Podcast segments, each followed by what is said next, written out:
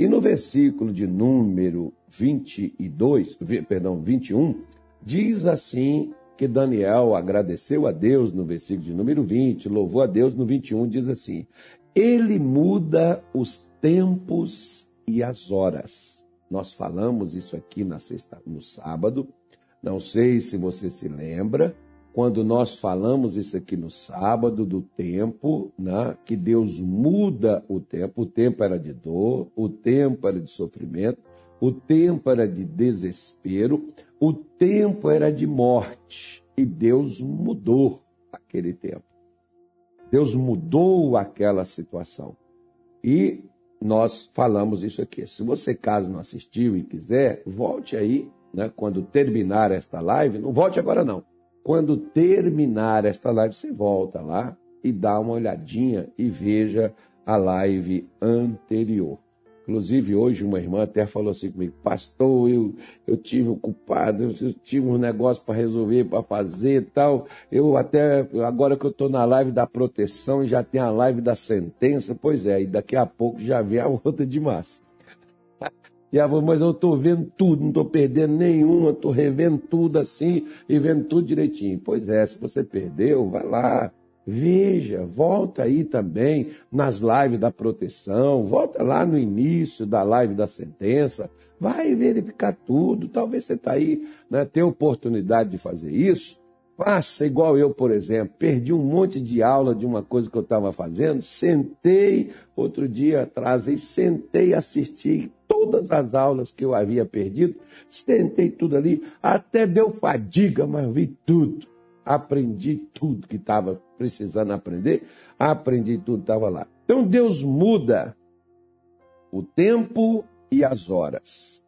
E ele remove os reis e estabelece os reis, ele dá sabedoria aos sábios e ciência aos entendidos. Vamos falar hoje aqui só dessa segunda parte, que depois nós vamos falar da sabedoria dos sábios e depois da ciência dos, dos inteligentes, né, ou dos entendidos. Mas não é a mesma coisa, pastor? Ciência, sabedoria? Não. E nós vamos mostrar porque nós estamos falando de coisas espirituais. Bom, de coisas espirituais, cada uma tem o seu sentido, o seu valor. É ele, ele remove. Daniel foi bem explícito. Ele dá. Meu senhor, minha senhora, primeira coisa, às vezes tem coisas que Deus vai ter que fazer por nós, porque nós não daremos conta. Uma certa vez, diz na nossa Bíblia Sagrada, no segundo livro das Crônicas, no capítulo 20, um rei muito justo chamado Josafá, ele foi levado a uma aliança com seu parente, seu sogrão, o rei Acabe, que acabou acabando com a vida e o sossego de Josafá e complicando a situação dele. Mas, quando Josafá retornou, inclusive Acabe até acabou morrendo, quando Josafá retornou para o seu, seu reino, vieram uns povos, umas nações e se levantaram contra Josafá e veio contra ele uma multidão que ele não tinha como se defender, ele não tinha como sair daquela multidão vivo, porque ele não tinha um exército para se defender. E Jeusafá, ele foi para o pórtico de Salomão, chamou todo o seu povo, homens, mulheres e crianças, e jejuaram e pediu a Deus para que Deus não deixasse que eles fossem destruídos por aqueles povos que viessem contra ele. Deus deu uma solução, mas Josafá tem uma declaração que eu gostaria que você se atentasse para ela. Porque Josafá diz o seguinte na oração dele: ele diz assim: Tu és dominador dos reis e dos homens na terra. Deus domina. Às vezes, por exemplo, posso te fazer uma pergunta e você me responde. O que, que está te dominando? O que está controlando, por exemplo, você fisicamente? O que controla a sua alma? O que está dominando, o que está reinando na sua vida? Porque controlar é dominar. Reinar é governar você. O que que te governa? O que que te controla? Às vezes, por exemplo, você tem uma doença que ela não sai por nada. Você já fez cirurgia, você já fez quimioterapia, radioterapia, mas não sei o que, da pia, da pia para lá, da pia para cá. Talvez você já fez até a terapia, né? Talvez você já fez de tudo, mas tomou toda a medicação direitinho, conforme o doutor mandou, mas esse mal não parou, porque é algo que te controla, que te domina. E essas coisas que nos dominam, elas não saem no bisturi, elas não saem no medicamento. Por quê? Porque elas são coisas que agem no nosso emocional. Tempo atrás eu estava atendendo uma irmãzinha aqui na igreja e ela foi no médico e ela gastou, o marido dela até falou para mim assim, pastor, gastei 800 reais agora com uma consulta. Para o médico chegar no final e dizer que não, não sabia qual o problema dela, porque ela tem uma dor no maxilar, uma dor tão forte no maxilar, que ela não, não conseguia comer, estava perdendo peso, emagrecendo, aquela coisa toda e tal. E eu conversando com aquele casal, mais necessariamente com a irmã, eu fui conversando com ela, conversando com ela, tirando ela né, do ambiente que ela chegou e colocando ela no outro ambiente, agora onde ela está, que era comigo. E depois eu virei para ela e fiz a pergunta: cadê a dor? Porque a dor dela, que fazia o físico dela doer, que tirou dela até a fome sem deixar ela comer, é um problema emocional, não é um problema físico, mas o problema emocional tão forte, o corpo físico sente, porque nós somos um espírito, moramos num corpo e temos uma alma. É o homem três dimensões, como diz o Kenneth Reagan. Né? É o homem três partes. Se uma dessas partes, Paulo diz, se um membro, se o dedinho meu aqui ó, tiver um problema, todo o meu corpo sofre para recuperar o dedinho. Então, não, não, não vai, não, é só o dedinho, não vai ter problema. Vai ter problema. Então, se a sua alma sofre, o seu corpo vai padecer.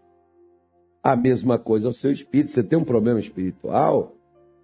Quantas pessoas, por causa de um problema espiritual, têm um problema financeiro? Tá? Então, talvez você seja uma dessas pessoas. Ou seja, o que, que é que domina você? O que que controla os seus sentimentos? Pastor, sabe, eu, eu, sinto assim muita tristeza, eu sinto assim muita decepção, eu sinto assim muito desânimo, eu sinto assim, eu, eu canso de ouvir isso, eu escuto isso constantemente.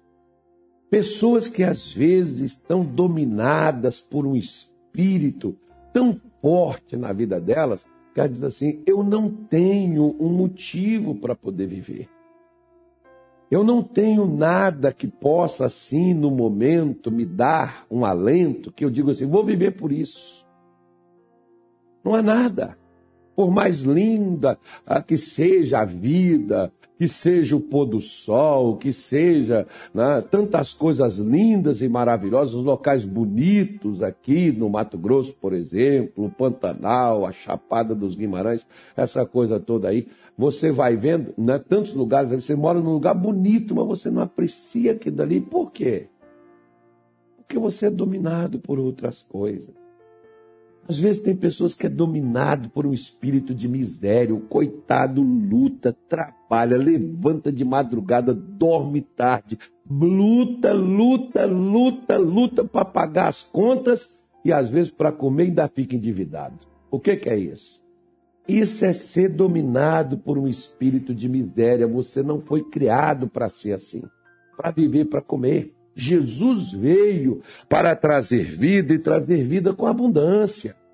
Ele não veio só para trazer vida, não. Não é só para você viver, é para você ter abundância. Sabe o que é você ter abundância? A abundância é você ter comida que sobra, é você ter saúde de sobra, entusiasmo com a vida, é você estar bem emocionalmente, é você estar bem espiritualmente, você estar entusiasmado com a vida. Isso é abundância. Jesus veio para trazer isso para a gente. Quantas pessoas não vivem isso e não têm isso? Por quê? Infelizmente, porque a pessoa é dominada por um rei. Algo que reina, que controla suas emoções, que controla seus sentimentos, que controla a sua vida, que segura você, que impede você de progredir, que, que estagnou você numa condição onde você nem vai nem sai. Não melhora? O pastor também não piorou, mas também não melhorou.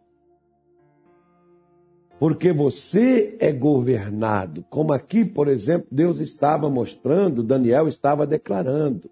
É Deus é quem põe, é Deus é quem remove.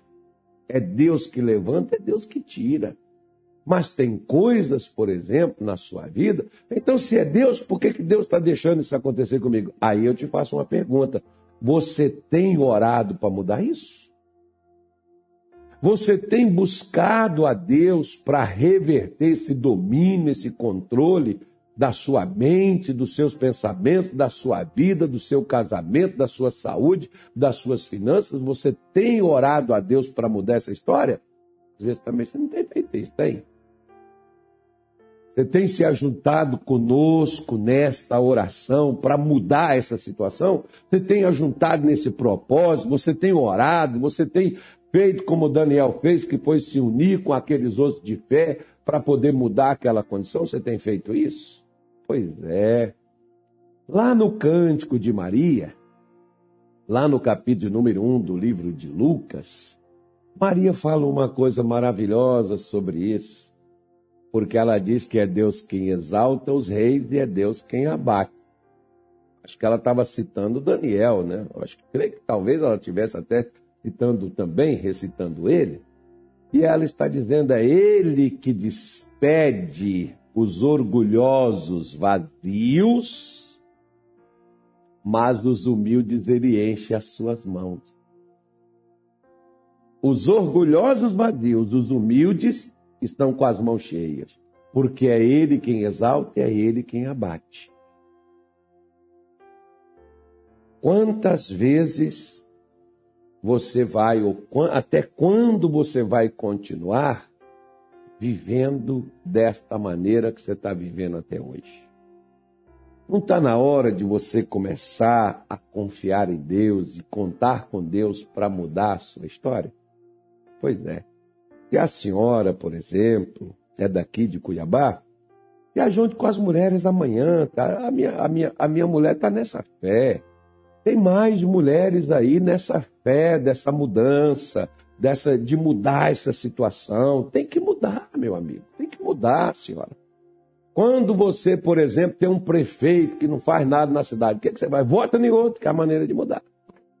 Tem um governador que não faz nada, que só fecha, só fecha o Estado, vai, vai falência, pronto, muda, vota em outro. Tem outro pensamento diferente. Tem um presidente que não faz nada, só rouba os outros. Então muda, põe outro.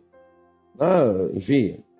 Então, da mesma forma, por que, que na nossa vida nós vamos aceitar? Não, deixa, Deus resolve. Deus resolve, não. Deus resolve quando você oferece a Ele por onde resolver. E oferecer oração a Deus é resolver os problemas da vida.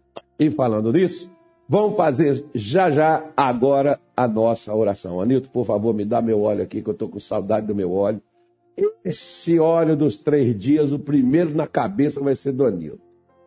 Então tem que pôr esse óleo no Anilton aqui, esse óleo está aqui, vamos orar. Dia 26, 27, 28. Eu só quero para quem quer mudança. Quem não quiser mudança, fica em casa, esse óleo não é para você não. Esse óleo é só para quem precisa de mudança, dia 26, dia 27, dia 28 de fevereiro.